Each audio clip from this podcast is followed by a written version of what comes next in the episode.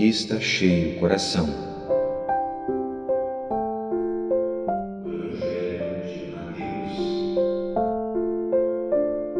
Mateus, capítulo 9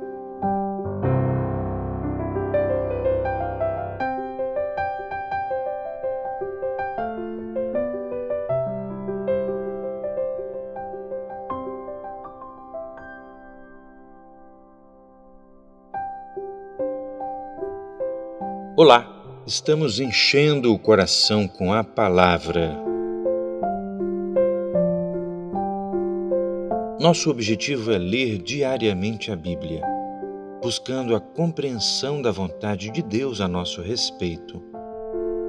Peço ao Senhor que esta leitura seja uma bênção em sua vida e que Deus fale ao seu coração.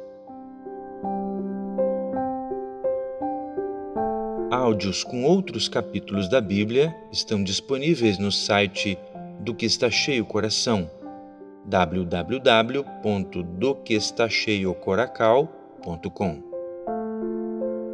Antes de ler, convido você a fechar os olhos e orar comigo.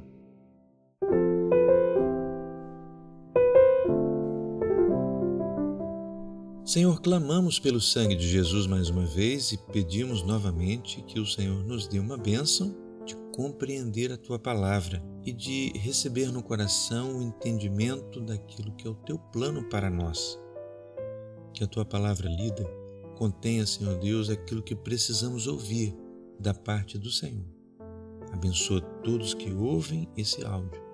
Edifica, alimenta e conforta cada coração Oramos assim em nome de Jesus. Amém.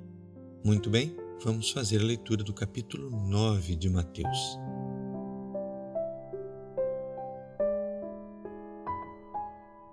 E entrando no barco, passou para outra margem e chegou à sua cidade. E eis que lhe trouxeram um paralítico deitado numa cama. E Jesus, vendo a fé deles, disse ao paralítico: Filho, tem bom ânimo, perdoados te são os seus pecados. E eis que alguns dos escribas diziam entre si: Ele blasfema. Mas Jesus, conhecendo seus pensamentos, disse: Por que pensais mal em vosso coração? Pois o que é mais fácil, dizer ao paralítico: Perdoados te são os teus pecados, ou levanta-te e anda? Ora, para que saibais que o Filho do Homem tem na terra autoridade para perdoar pecados, disse então ao paralítico: Levanta-te, toma a tua cama e vai para a tua casa e, levantando-se, foi para sua casa. E a multidão, vendo isso, maravilhou-se e glorificou a Deus que dera tal poder aos homens. Quero fazer um comentário aqui.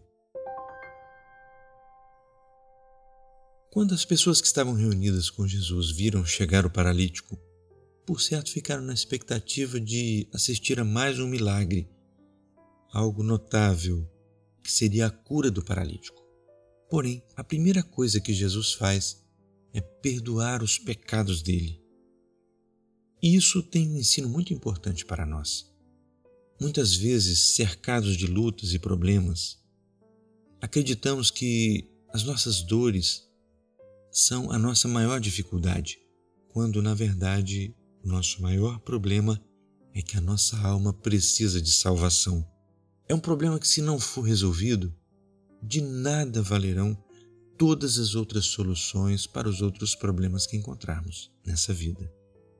Portanto, ao aproximar-se de Jesus, trate primeiro com ele dos seus pecados. Confesse as suas culpas, peça o perdão, se arrependa e o Senhor em seguida vai fazer um grande milagre na sua vida. Vamos prosseguir? No verso 9, e Jesus, passando adiante dali, viu assentado na alfândega um homem chamado Mateus e disse-lhe: Segue-me. E ele, levantando-se, o seguiu. E aconteceu que, estando ele em casa sentado à mesa, chegaram muitos publicanos e pecadores e sentaram-se juntamente com Jesus e seus discípulos. E os fariseus, vendo isso, disseram aos seus discípulos: Por que come o vosso mestre com os publicanos e pecadores? Jesus, porém, ouvindo, disse-lhes: não necessitam de médicos sãos, mas sim os doentes. Ide, porém, e aprendei o que significa: misericórdia quero e não sacrifício. porque eu não vim para chamar os justos, mas os pecadores ao arrependimento.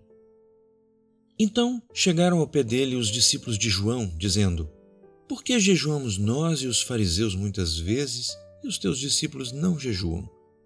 E disse-lhes Jesus: Podem porventura andar tristes os filhos das bodas enquanto o esposo está com eles? Dias, porém, virão em que lhes será tirado o esposo, e então jejuarão. Ninguém deita remendo de pano novo em veste velha, porque semelhante remendo rompe a veste e faz-se maior a rotura. Nem se deita vinho novo em odres velhos. Aliás, rompem-se os odres e entorna-se o vinho, e os odres estragam-se. Mas deita-se vinho novo em odres novos, e assim ambos se conservam. Quero fazer um pequeno comentário aqui. Jesus fala que vinhos novos têm que ser colocados em odres novos. O odre é uma vasilha feita de couro curtida e, quando recebe vinho, vinho novo, ela se acomoda à medida que o vinho vai fermentando. A produção de gases faz com que o couro se distenda.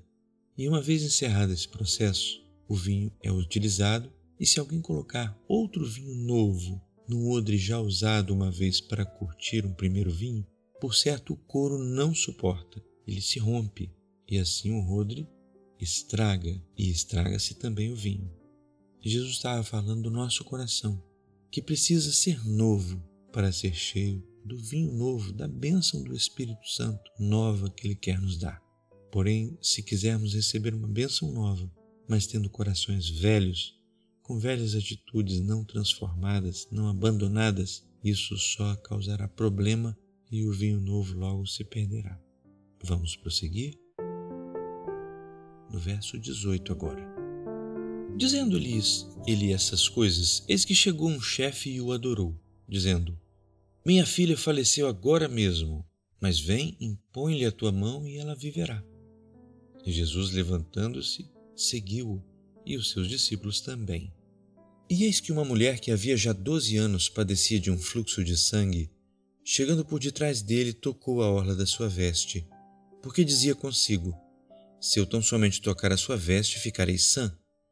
E Jesus, voltando-se e vendo-a, disse: Tem ânimo, filha, a tua fé te salvou. E imediatamente a mulher ficou sã. E Jesus, chegando à casa daquele chefe e vendo os instrumentistas e o povo em alvoroço, disse-lhes: Retirai-vos, que a menina não está morta, mas dorme. E riram-se dele. E logo que o povo foi posto fora, entrou Jesus e pegou-lhe na mão, e a menina levantou-se. E espalhou-se aquela notícia por todo aquele país. Essas duas histórias contadas juntas, da mulher que tinha uma hemorragia de 12 anos e o chefe de sinagoga que tinha uma filha de 12 anos, elas nos mostram como o Senhor Jesus trata de problemas crônicos, isto é, longos, que se arrastam por anos, como também ele trata de problemas agudos, urgentes, surpreendentes, como era o caso daquela menina que adoeceu e rapidamente morreu. Assim também o Senhor sabe cuidar de nós, seja como estiver a luta que estejamos enfrentando. Vamos prosseguir? A partir do verso 27. E partindo Jesus dali, seguiram-no dois cegos, clamando e dizendo: Tem compaixão de nós, filho de Davi. E, quando chegou à casa, os cegos se aproximaram dele. E Jesus disse-lhes: Credes vós que eu possa fazer isso? Disseram-lhe eles: Sim, Senhor. Tocou então os olhos deles, dizendo: Seja-vos feito segundo a vossa fé. E os olhos se lhes abriram, e Jesus ameaçou-os, dizendo: Olhai que ninguém os saiba. Mas, tendo ele saído, divulgaram a sua fama por toda aquela terra. E havendo-se eles retirado, trouxeram-lhe um homem mudo e endemoninhado. E expulso o demônio, falou mudo. E a multidão se maravilhou, dizendo: Nunca tal se viu em Israel. Mas os fariseus diziam: Ele expulsa os demônios pelo príncipe dos demônios. E percorria Jesus todas as cidades e aldeias, ensinando nas sinagogas deles e pregando o evangelho do reino e curando todas as enfermidades e moléstias entre o povo. E vendo a multidão, teve grande compaixão deles, porque andavam desgarrados e errantes como ovelhas que não têm pastor. Quero fazer um pequeno comentário aqui. Jesus se compadeceu e mais uma vez a Bíblia nos compara a ovelhas as ovelhas precisam de pastor. Uma ovelha sem pastor, ela é presa fácil dos predadores, ela se machuca, ela não consegue se defender, ela não consegue se orientar, pois enxerga muito mal.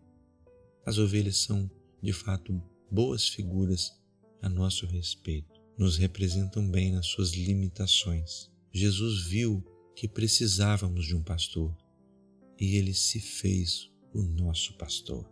Vamos prosseguir? No verso 37. Então disse aos seus discípulos: A seara é realmente grande, mas poucos são os ceifeiros. Rogai, pois, ao Senhor da seara que mande ceifeiros para a sua seara. Que o Senhor nos abençoe.